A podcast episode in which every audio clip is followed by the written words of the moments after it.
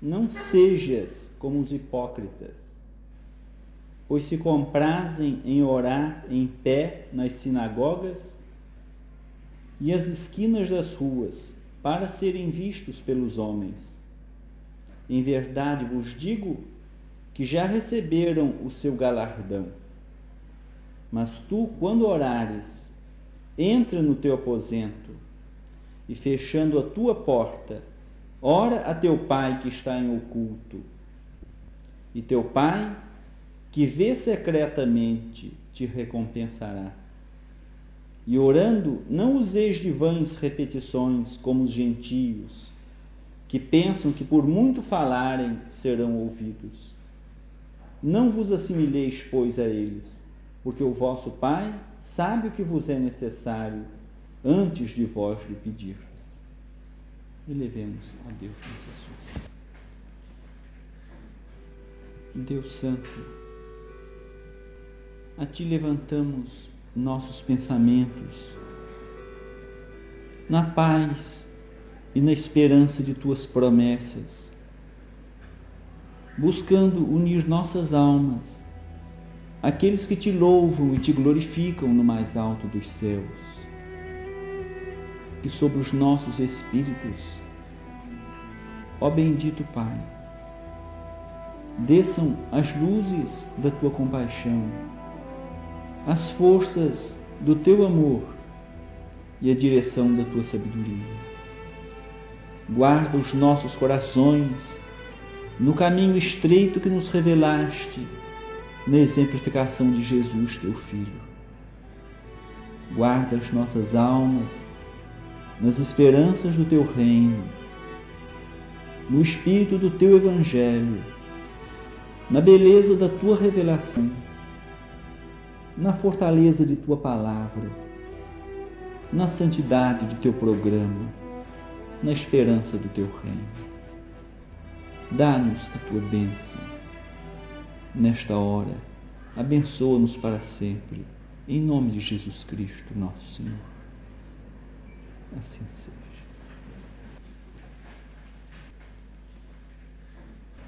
Vamos ler uma mensagem de Emmanuel, recebida pelo médium Francisco Cândido Xavier recentemente, intitulada Procuremos mais luz. Meus amigos, a casa não se levanta sem alicerces. O rio não desliza sem leito. A árvore não se ergue sem raízes. O compositor não chegaria à obra-prima sem a iniciação do solfejo. O sábio não penetraria o templo da cultura sem antes acomodar-se com o impositivo do alfabeto. O médico não conseguiria curar sem apoiar-se no estudo e na experiência. O milagre, em qualquer circunstância da vida, não é mais que labor intenso de recapitulação, de sacrifício, de persistência e devoção no objetivo a atingir. Se adquiris no mundo o comprimido para dor de cabeça, se pagais o ingresso ao parque de diversões, por que motivo conseguireis a fé sem trabalho perseverante na compreensão da vida e no burilamento da personalidade? Nada existe sem preço. A lei de retribuição funciona em todos os caminhos do universo. Sementeira e colheita, ação e reação. Temos o que buscamos. Atraímos invariavelmente o objeto de nossa procura. Assim, pois, se desejais direitos no céu, não ouvideis as obrigações na terra. Se ao invés de aguardardes a passagem dos milênios no tempo, que tudo transforma e tudo amadurece, vos esforçardes desde agora na sublimação da própria alma, através da renunciação às sombras do egoísmo e da ignorância, do exclusivismo e da crueldade. Mais depressa formareis o vosso patrimônio de merecimento e entrareis de imediato na posse dos tesouros da luz. Emmanuel. Nosso Senhor no Evangelho, quando falou a multidão que o ouvia no sopé da montanha, no seu famoso discurso do monte, ele usou estas expressões que nós lemos de início a respeito da oração. Quando orares, não sejas como os hipócritas A oração deve ser um ato de sinceridade. Que nós não sejamos fingidos quando oramos. Orar é abrir a alma a Deus, é abrir o coração ao sol da divina luz. É um ato sagrado o ato de orar. É um privilégio abençoado este que nós temos, que Deus nos deu, de nós podermos entrar em contato com Ele, nosso Pai, a qualquer hora. Aos chefes do mundo, nós, se quisermos estar com eles, temos que pedir audiência, esperar hora que lhes seja propícia. E quantas vezes aqueles que desejam falar com os príncipes deste mundo não conseguem? Quantas dificuldades para o homem comum atingir a presença de um governador de Estado, do chefe de uma república, de um soberano qualquer, às vezes até de um ministro, de um prefeito, de uma autoridade. No entanto, pensemos na glória que Deus nos dá na oração, a qualquer instante que nós quisermos a qualquer instante de que necessitarmos de auxílio, de paz, de luz, de socorro, podemos imediatamente entrar em contato com o soberano do universo, com o Rei dos Reis, com o Criador dos mundos, com o Pai das almas, a qualquer momento. Não há necessidade de pedir audiência e ficar à espera de uma resposta. Podemos abrir o coração a Ele e Ele nos ouve Deus é espírito, está sempre palpitando em todas as coisas, vivo, presente, todo-poderoso, junto de nós. Quando vemos Deus na pessoa de Jesus Cristo, que o representa, que o encarna, que o tipifica, que nos dá a sua imagem, desse Jesus que disse: Quem me vê, vê o Pai. Desse Jesus que disse a Filipe: Como dizes, Filipe, mostra-nos o Pai. Quem vê a mim, vê o Pai. Esse mesmo Jesus nos falou: Eu estarei convosco todos os dias, até a consumação dos séculos. Doces palavras estas. Se Cristo, o enviado de Deus, o Filho do Eterno Pai, prometeu estar conosco todos os dias, que não diremos daquele que nos ama desde o princípio, daquele que enche o universo com seu espírito, que ele é espírito infinito, daquele de quem disse o apóstolo São Paulo: Nele nós existimos, nele nós vivemos Nele nós nos movemos. Vivemos dentro desse oceano da divindade. Nele estamos como um peixe no oceano.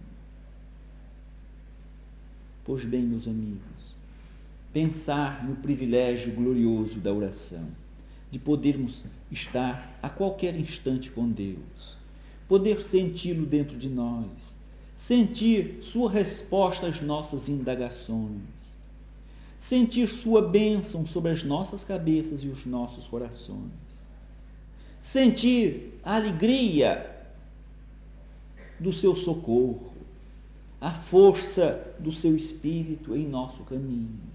Que glorioso privilégio! Que grande bênção é a oração. Mas Cristo mesmo nos traz algumas regras a respeito da oração.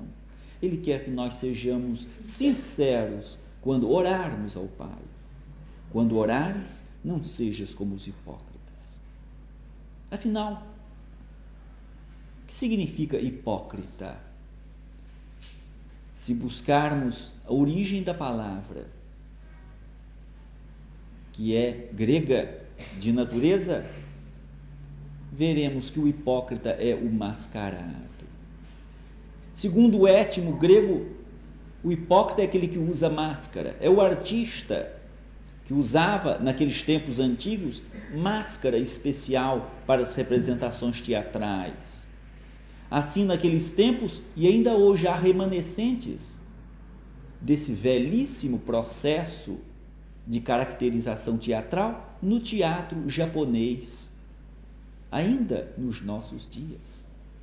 Em algumas regiões do Japão, ainda os artistas usam máscaras. São os hipócritas de que fala Jesus, os que usam uma máscara para parecerem o que não são, para fazer o papel de cristãos, o papel de bondosos, o papel de generosos, de benfeitores, de dedicados. Triste situação é esta, de um homem afivelar ao rosto uma máscara religiosa, uma máscara de falsa piedade, uma máscara de falsa fé, uma máscara de fingida devoção. Isso é o que Cristo quer, pede que nós não façamos. Quando orares, não sejas como os hipócritas. Isto é, não uses máscara. Apresenta-te a Deus como és, como filho pródigo, que voltou e foi recebido pelo Pai com as suas vestes em farrapos, com o seu corpo sujo da poeira da estrada, com o seu coração cheio do chumbo do remorso, com seu espírito atribulado, julgando-se indigno. Não sou digno de ser chamado teu filho, assim direi meu pai. Como se apresentou o filho pródigo, aquele que gastara sua fortuna, a parte que lhe coubera na herança paterna? Aquele que gastara tudo no pecado, na dissipação, num país distante. Como se apresentou ele ao pai? Tal qual era. Apresentou-se na sua imundície de corpo e de espírito, com as suas vestes esmulambadas e sua alma mais esfarrapada ainda tal qual era. Não usou máscara de falsa piedade. Não veio exagerar os valores do seu arrependimento. E nem, sobretudo, notemos isto, não escondeu a culpa do seu pecado. Não procurou apresentar-se como bondoso, como arrependido. Pelo contrário, meditou durante toda a viagem aquilo mesmo que havia resolvido quando ainda estava no país do pecado eu, pensava ele, eu me apresentarei diante de meu pai e lhe direi: Pai, pequei contra o céu e diante de ti, e não sou digno de ser chamado teu filho, mas recebe-me como último dos teus empregados. Foi assim que ele se apresentou ao pai, sem máscara, sem fingir um arrependimento que existia dentro dele, mas confessando o seu pecado não exibiu a máscara da santidade, mas mostrou-se tal qual era na imundície do seu aspecto humano. Um fantasma semovente pelas estradas poeirentas da Palestina, mas com sinceridade no coração e na boca. Apresentou-se tal qual era, sem artifícios, sem máscara. Eis o que Deus quer na oração. Eis o que Cristo nos pede em nome do Eterno Pai. Que nós sejamos quando orarmos. Abramos a Deus nosso coração tal qual Ele é. Não tentemos enganar a Deus. Porque os hipócritas tentam enganar a Deus. Jesus mostrou como o fariseu procede. O fariseu que ficava nas esquinas das ruas, das praças movimentadas das cidades judias, para mostrar aos homens que ele era, ele o judeu, ele o fariseu, era piedoso, era cumpridor da lei, levantava os olhos aos céus, ficava em posição estática, braços levantados, como que esquecido do mundo, para que todos dissessem dele: Eis ali um homem de grande piedade, orando muito, orando diante de todos. Por isso é que Cristo condena essas orações feitas com algum interesse oculto, o interesse da aparência de piedade. O complexo de um pequenino cartaz, pelo menos junto de meia dúzia de outros que também não sabem orar no silêncio humilde do aposento. Quando orares, não seja como os hipócritas. Quando orares, entra no teu aposento e fechando a tua porta, ora teu pai que está em oculto, e teu pai que vê secretamente te recompensará. Como é mais belo orar no silêncio do aposento orar sinceramente recolhidamente. Mas, que fazer na oração? Para que nos foi dado o privilégio de orar? Porque nos concedeu o grande Pai do céu esta grande bênção que é a oração? Para que nós pudéssemos expor-lhe as nossas necessidades, para que nós pudéssemos encontrar o caminho por onde as bênçãos do céu descessem às nossas almas e por onde as nossas súplicas subissem às esferas de luz. Grande canal de bênçãos, grande escada celeste, escada de Jacó, por onde as forças da luz, as forças brancas da paz, da verdade e do bem descem do céu para a terra. Há, no entanto, um mistério no problema da oração. Mistério para muitos. Por que certas orações não são respondidas? Se a oração é uma verdade solene, é um ensinamento sagrado, é um privilégio divino, por que às vezes as orações não são respondidas?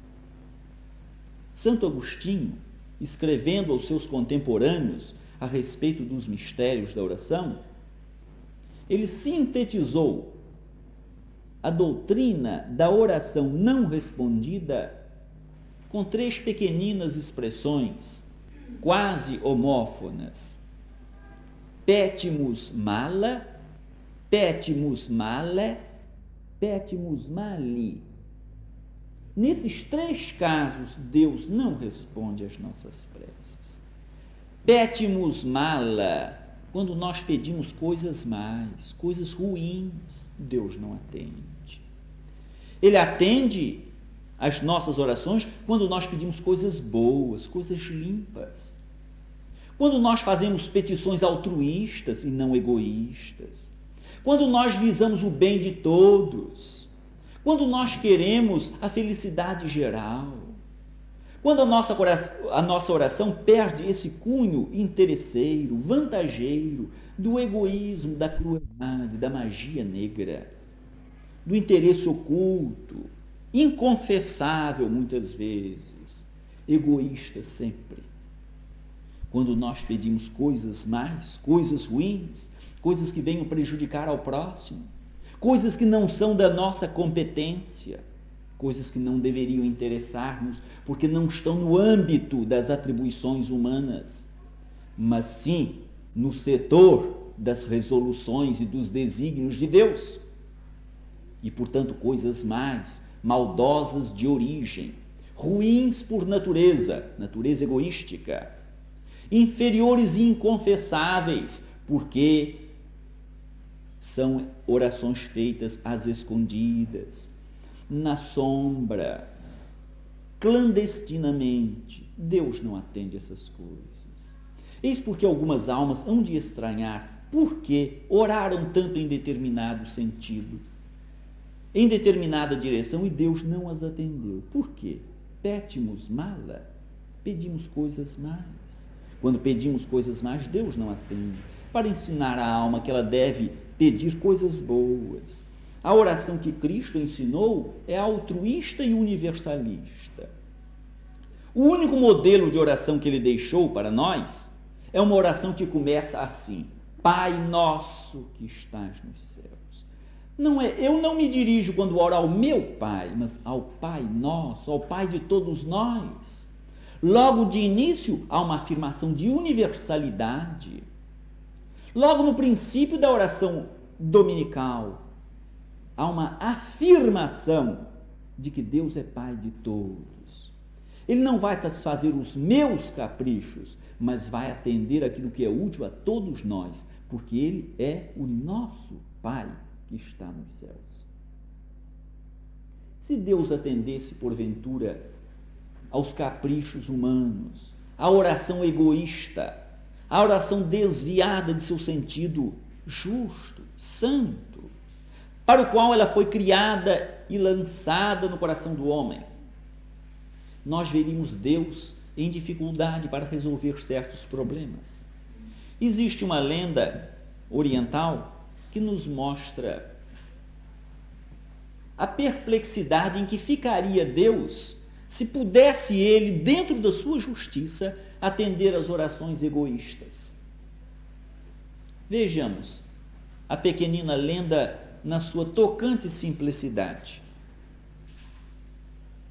Um velho homem tinha dois filhos que trabalhavam na sua propriedade. Um desses filhos era um oleiro, o outro filho era lavrador.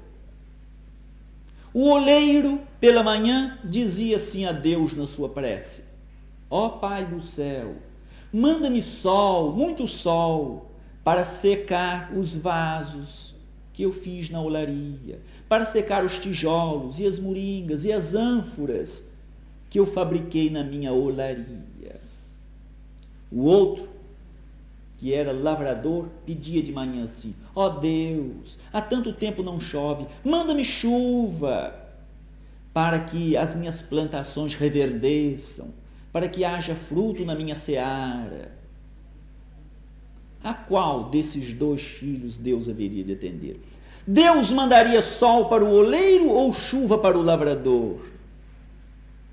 Estamos vendo com esta pequenina parábola que Deus não pode atender aos caprichos humanos. Deus manda sol ou manda chuva, não conforme os pedidos do oleiro ou do lavrador, mas conforme as necessidades do mundo, as necessidades das almas.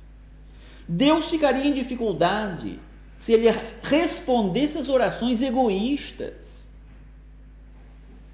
Se aquele filho é oleiro e aquele outro filho seu também é lavrador, e se um lhe pede sol e o outro lhe pede chuva, e se Deus, segundo o próprio Evangelho, não faz acepção de pessoas, ele não gosta mais de um filho que de outro. Deus não tem privilegiados, não tem escolhidos. Deus nos ama a todos igualmente. A quem Deus atenderia? Ao filho que é oleiro e pede sol ou ao filho que é lavrador e pede chuva? Estamos vendo, pois, meus amigos, que a oração peca pela base, ela torna-se uma oração injusta quando ela tem por móvel o egoísmo, o capricho pessoal. Isso a oração peca pela base com o egoísmo, o vício de origem, o pecado original do egoísmo humano. E quando vai além disso? E quando as vibrações se transformam verdadeiramente em forças embaraçantes, contundentes, cruéis, para prejudicar o caminho alheio? Quando as almas se reúnem, duas, três, cinco, seis, para que essa monstruosidade egoísta, que é tida como oração, venha modificar os planos divinos, Deus também não atende. É por isso que Deus não atende a certas orações. E é preciso que as pessoas que oram desse modo compreendam isso. Deus não atende às orações quando elas são maldosas, embora as pessoas pensem que estão sendo bondosas. Deus não atende às orações quando elas têm esse pecado capital e original do egoísmo. Quando elas são viciadas de origem, quando são baseadas no capricho do coração humano, na inveja da felicidade alheia, no ciúme mórbido, na intenção mesquinha de uma falsa superioridade espiritual. Por que julgar assim os outros? Por que enviar forças danosas? Por que usar o privilégio da oração, que é um abrir de alma, um abrir de coração para a recepção da divina luz, a fim de movimentar forças negativas das trevas, forças da magia negra? Porque a oração egoísta toma essas características, por mais estranho que isso possa parecer aos que oram egoístamente. São vibrações mórbidas de natureza, são dardos inflamados do maligno que prejudicam. Muitos poderão descrer dessas afirmações, não importa. Um dia compreenderão que aquele que nos deixou o único modelo de prece começou neste modelo de oração dizendo: Pai nosso que está nos céus. E Deus não pode atender ao capricho do filho que é oleiro, nem atender ao capricho do filho que é lavrador. Ele manda o seu sol e a sua chuva, ou o seu sol ou a sua chuva, segundo os desígnios da sua sabedoria. Este, meus amigos, é um dos motivos pelos quais Deus não atende às nossas orações quando nós pedimos a Ele coisas ruins. Direis, mas ninguém pede a Deus coisas ruins. Sim, não pede a Deus coisas ruins para si, às vezes, mas pede coisas ruins para os outros, embora querendo defender o seu ponto de vista, dizendo que está pedindo coisas boas. Quando nós pedimos coisas más, mais aos olhos de Deus, pois não é coisa má pedir a Deus numa intervenção arbitrária e cega, ignorante quase sempre dos seus desígnios, pedir isto ou aquilo, como se fôssemos detentores da sabedoria divina, como se fôssemos conselheiros de Deus. Pergunta São Paulo na carta aos Romanos: fomos nós, porventura, seus conselheiros? Deus nos chamou para o conselho da sua sabedoria? Para a administração da sua vontade? Porventura somos nós seus conselheiros? Porventura, pergunta Jesus, podemos fazer um cabelo preto ou branco? Não sabemos que a nossa estatura tem medida certa? Podemos influir nas resoluções divinas? Quando pedimos coisas más, coisas ruins, ruins aos olhos de Deus, Ele não atende. Pétimos malé, pedimos mal. Quando pedimos mal, de uma maneira má, isto é, sem fé, sem confiança na justiça divina, sem certeza às vezes de que aquilo que estamos pedindo é de fato a vontade divina. Pois será quem pode garantir? Se o próprio Cristo, quando orava, Cristo, o sapientíssimo Senhor, quando orava, ele subordinava o seu pedido ao arbítrio divino. Ele subordinava a sua súplica à resolução do Pai. Pai, se for possível, passa de mim este cálice mas não seja como eu quero, e sim como tu queres. Se Cristo pede, subordinando tudo à vontade do Pai, e nisto está também o bem pedir, porque o bem pedir não é o pedir cegamente com uma certeza otimista do orgulho religioso. O bem pedir não é só o saber que Deus pode mas é o confiar nele para saber se ele quer, se for possível. Deus pode fazer tudo, mas precisamos saber se ele quer. Quando nós, sabendo embora que Deus quer curar-nos, que Deus quer salvar-nos, que Deus quer ajudar-nos, entregamos a Deus a resolução para ele pôr em prática o seu querer, para ele exercitar sobre nós e em nós a sua vontade, nós estamos pedindo bem. Pedir bem, ninguém pense que eu pedir com a confiança cega de que Deus vai fazer aquilo porque Deus pode. Sim, Deus pode curar. Deus pode resolver isto ou aquilo. Deus pode salvar. Mas Deus quererá fazer isto que nós desejamos. Fomos nós seus conselheiros. O pedir bem, portanto, é o pedir sabendo que Ele pode fazer tudo o que é bom aos nossos olhos mas nós não sabemos se ele quer aquilo que nós julgamos bom, porque depende dele a solução final. Em última instância, ele é que tem a palavra.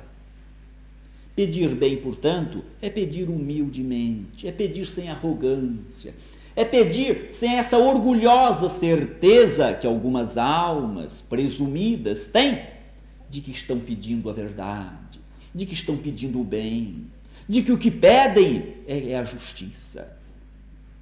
Se se reúnem para orar, julgam-se portadoras essas almas da bandeira da justiça, dos argumentos da caridade, dos títulos da verdadeira fé, dos direitos de verdadeiros cristãos e muitas vezes estão pedindo coisas ruins e estão pedindo sem humildade. Pedindo, portanto, mala e malé, coisas ruins e mal. Pedindo mal, pedindo sem humildade, como que lançando aos céus as exigências do seu capricho, lançando ao infinito nas súplicas balbuciadas ou nos pensamentos reprimidos nas explosões dos recalques, ou no mistério tenebroso dos complexos, as expressões mais inferiores da espiritualidade mais baixa, que é o lançar ao infinito ou nos caminhos da terra as forças vibratórias da perturbação e da crueldade. Pétimos mala, pétimos mala. Deus não nos atenderá quando nós pedirmos coisas mais e quando nós pedirmos mal, sem humildade, sem submissão à sua sabedoria, como que querendo impor a Deus isto. Senhor, nós queremos isto, nós pedimos isto. Essas orações prejudicam a quem ouve. Não é fé, não é explosão de fé, essas orações arrebatadoras, feitas ou com uma linguagem virulenta, contundente às vezes, férrea, sem harmonia doce de quem ora com o coração, palavras duras, de mitingueiro político, palavras duras de quem agride os adversários, palavras duras que não podem ser ouvidas no céu. Mas são os extremos da cegueira humana quando lança nas asas da oração as suas loucas petições, as suas preces, filhas do egoísmo, filhas da inveja, filhas da ignorância, filhas do orgulho. Pétimos mala, pétimos malé, Deus não nos atenderá. Mas há um terceiro caso em que Deus também não atende às orações das criaturas. Pétimos mali. Pedimos maus, isto é, continuando maldosos. Na situação de maus, de maldosos, Deus não pode atender aos maldosos. Deus não pode atender a oração dos maldosos. Não é somente daquela alma que pede coisas maldosas por ignorância Deus não pode atender quando a alma ainda é maldosa. que foi que aconteceu com o fariseu da parábola? Na parábola do fariseu e do publicano. Porventura o Deus do céu atendeu a oração do fariseu? Não. Mas o publicano, que estava arrependido, voltou para casa justificado. Mas o fariseu não. Por quê? Porque o fariseu era mau. Vede a maldade do fariseu nestas palavras. com que ele se dirige a Deus olhando para o publicano que estava também orando ao seu lado. Senhor, eu não sou como este miserável publicano, ofendendo, coração duro. Ele se julgava superior aos outros homens. Eu não sou como os demais homens. Não sou como este miserável publicano. Maldoso. Então, na hora de orar, é hora de acender fogueiras de ódio no coração. Então, no momento de elevar a alma para Deus em prece, é momento de vibrar contra o próximo. E quanta gente se reúne assim? Quanta gente se reúne para orar desejando que as outras almas morram na estrada, fiquem até tuberculosas, que morram na estrada, pois todos nós não temos que morrer um dia são vibrações de ódio e que pode uma oração desse tipo, odienta, valer como significado evangélico. Magia negra e pura, vibração e emissão de forças negativas da treva. Essas sim são as orações da perturbação, orações de ódio, emissões de ódio contra o próximo inocente. Pétimos mali Pedimos maus, continuando maldosos, Deus não atende. Eis porque, referindo-me a algumas almas que usam esses processos, o pétimus mala, pétimus mali, pétimus mali. Aqui estamos lembrando isto. O mistério das orações não respondidas se explica assim. Eis porque Deus, na sua sabedoria, não necessita das vibrações ardilosas do egoísmo humano. Deus não precisa de conselheiros na terra que lhe ensinem no céu como deve resolver os problemas humanos. Deus nos dispensou desse companheirismo vaidoso. Deus não nos quer para isto. Deus nos quer como seus colaboradores amorosos. Isto sim. Nós somos cooperadores de Deus, exclamou São Paulo. Isto sim Deus quer. Que nós sejamos seus colaboradores no serviço do bem. Que nós sejamos seus cooperadores, trabalhando com Ele na grande obra da salvação do mundo. Para isso, Ele nos chama e nesse trabalho Ele nos quer mas para dar-lhe conselhos, para vibrar a semelhança dos magros negros contra o próximo inocente, para promover reuniões clandestinas, a fim de emitir vibrações supremamente danosas aos próprios emissores. Para isso Deus não nos chamou. E nem é justo nós macularmos o sagrado privilégio da oração. A glória que nós temos, que Deus nos dá, de nós podermos conversar com Ele, comungar com Ele, exercer a mais santa das intimidades, estabelecer com seu coração de pai o mais doce laço de parentesco, o lindo, comovente, enternecedor laço de filiação, de verdadeiro coração de filho a falar ao amoroso coração do Pai. Doce e grande privilégio esse. Não maculemos, meus amigos, este privilégio. Não embaciemos a beleza desse espelho de espiritualidade que através da oração Deus nos propicia, a fim de que nós possamos ver a nossa imagem real, a nossa verdadeira situação de filhos pródigos. E podermos, contemplando a nossa própria imagem no espelho da graça, podermos dizer também, como filho pródigo da parábola: Eu não sou digno de ser chamado teu filho. Ó Pai, faze como o último dos teus empregados humildade diante de Deus. Por que usar as forças que nos são dadas para o bem nos caminhos do mal? Por que empregar este poder imenso do pensamento nas vibrações malignas, sustentadas e dirigidas pelos misteriosos egoísmos do coração.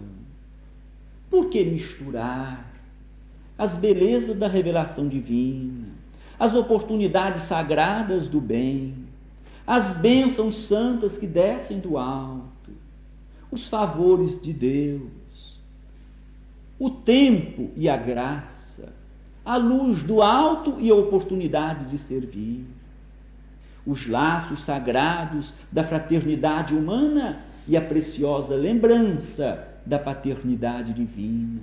Por que macular tudo isso com o veneno do egoísmo ou com a hipocrisia da oração farisaica? Por que, meus amigos?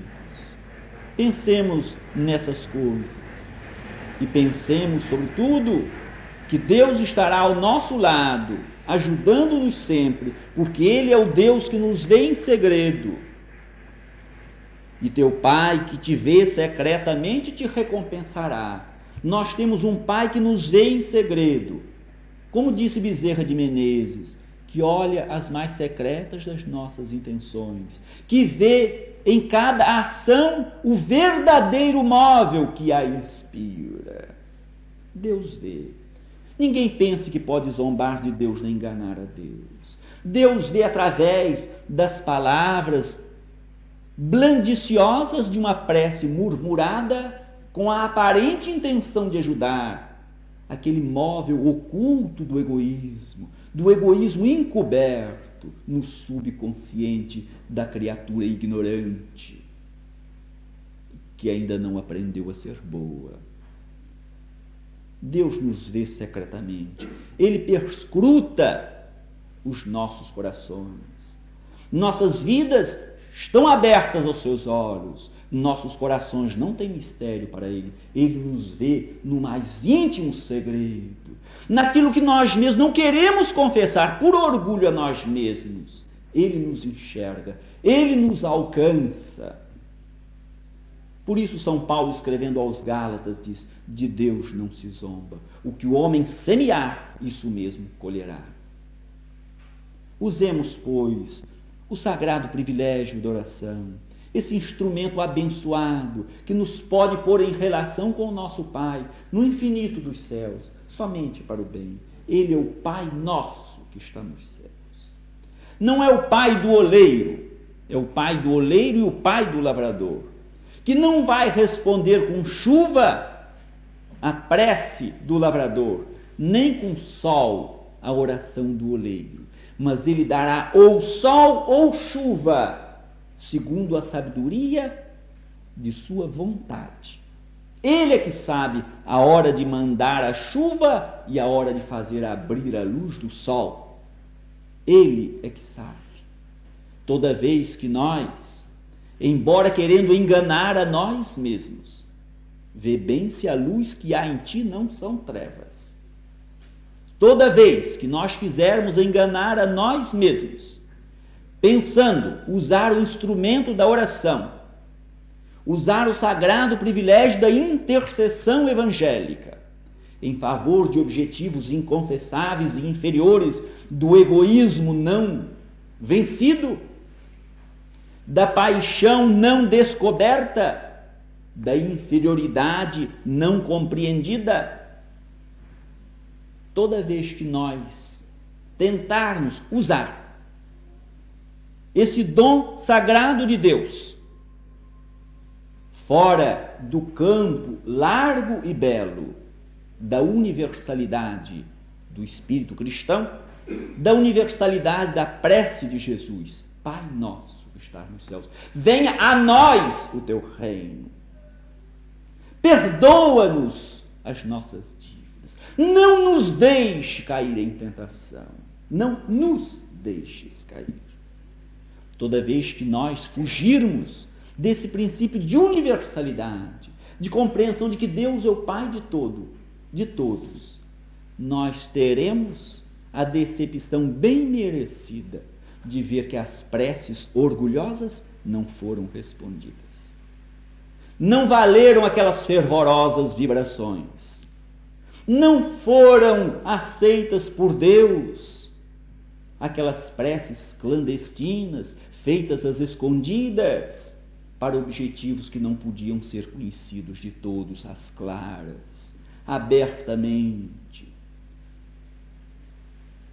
Deus decepciona as almas, não respondendo. Como Jesus certamente decepcionou Anás e Caifás, não respondendo às suas perguntas. Deus silencia. Mas um dia ele falará. Um dia ele falará. E falará abertamente. Quando estas almas disserem: Senhor, nós pregamos em teu nome, em teu nome expulsamos os maus espíritos, em teu nome fizemos orações pelos sofredores. Então, como está no Evangelho, então eu lhes direi abertamente: nunca vos conheci. Afastai-vos de mim, vós que vivestes na iniquidade. Nesse dia, o grande rei responderá no íntimo da consciência àqueles que esqueceram a justiça e o amor que estão no Evangelho para caírem na vala profunda, nos fossos imundos do egoísmo e da crueldade. Que Deus nos abençoe para que nunca utilizemos o sagrado instrumento da prece, que deve ser utilizada somente nas obras de amor, nas mensagens da paz, nas vibrações carinhosas da fraternidade humana e nas súplicas sagradas de nossas necessidades de filhos junto do grande coração do Pai que está nos céus. Que nunca usemos esse dom supremo de Deus de nos comunicarmos com Ele para satisfazer aos apetites mesquinhos da nossa ignorância, do nosso capricho, do nosso egoísmo, da nossa cegueira ou da nossa inveja. Que Deus nos livre desta grande desgraça. E que Deus abençoe aqueles que têm usado assim tão mal a prece, para que possam ouvir de novo aquilo que tantas vezes leram no Sagrado Evangelho. Quando orares, não sejas como os hipócritas. Que cada um abra Deus. Em lugar de imaginar necessidades dos outros, veja as próprias necessidades. Em lugar de pedir coisas que não conhece, que devem ou não devem estar no caminho alheio, peçam a Deus luz para o seu próprio espírito, para cumprir sua própria missão, para enxergar sua própria carreira, para realizar a tarefa que trouxe seu espírito às lutas planetárias. Peça a Deus luz sobre si mesmo, a alma orgulhosa. Peça a Deus luz para si mesma a alma vaidosa, tão vaidosa quanto do fariseu da parábola que se julgava superior aos outros. Pois almas se reunirem para modificar ou tentar modificar ou desejar modificar coisas que não conhece, não é proceder farisaicamente como se julgando superior aos outros? Senhor, eu não sou como os demais homens. Quanto orgulho há nesses conciliábulos secretos de orantes que mais se assemelham aos magos negros da Idade Média, manipulando filtros e usando processos inconfessáveis para alcançar os seus baixos desígnios, para movimentar as correntes do mal, para lançar sobre as almas as forças negativas da dor e da morte como é triste tudo isto. Como é triste ver nos nossos dias, com o esplendor abençoado do Evangelho, essas taras do passado continuarem minando as consciências e os corações.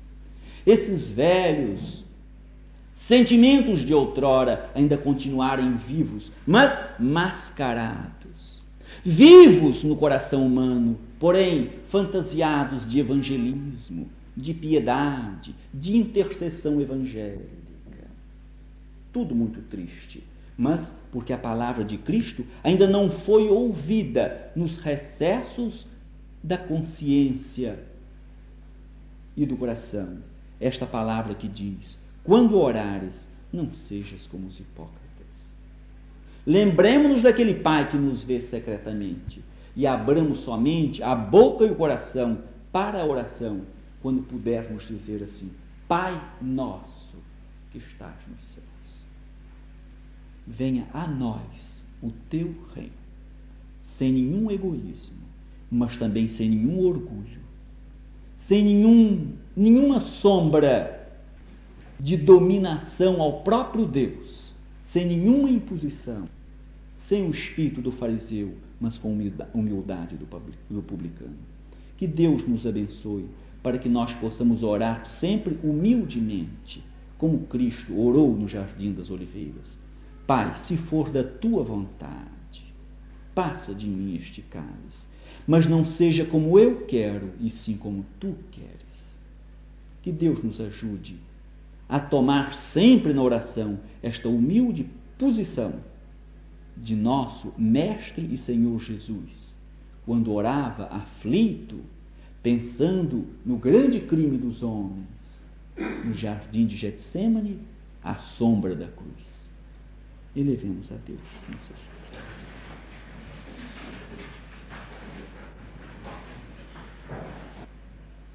Deus Santo, nós pedimos a tua bênção, Senhor, para aqueles que não podem ainda entender a grandeza de tuas verdades sublimes. Nós pedimos a luz da tua sabedoria para as mentes que se afastaram, consciente ou inconscientemente, daquele caminho de compreensão elevada que tu queres que nós mantenhamos durante a nossa passagem, a nossa peregrinação neste mundo. Nós pedimos, ó Deus, tua bênção de luz e de paz para aqueles que sorriem das tuas verdades, para aqueles que voltam as costas aos teus ensinamentos, para aqueles que fogem de tuas ordenanças, para aqueles que fecharam o coração aos teus convites, para aqueles que não escutaram as tuas promessas, para aqueles que cerraram as portas de seu espírito, a tu, ó Deus, que nos chamas a todos para a beleza de teu reino, para a glória de tuas promessas. Deus Santo, nós pedimos a tua bênção, a tua paz e a tua luz para todos nós. Que todos nós, Senhor, somos os eternos necessitados desta grande luz que brilha sobre as nossas cabeças incessantemente Abre os nossos olhos para que vejamos o esplendor de tuas irradiações de paz e de beleza. Abre os nossos corações, Senhor, para que saibamos armazenar as forças benéficas da bondade e da paz, da verdade e da justiça. Que a tua luz, Senhor, a tua paz e o teu amor sejam com todos os seres. Por amor de Jesus, nosso Senhor. Assim seja em nome de Deus Todo-Poderoso e nosso Senhor e Mestre, com assistência de nossos benfeitores espirituais, damos por encerrada a nossa reunião esta noite.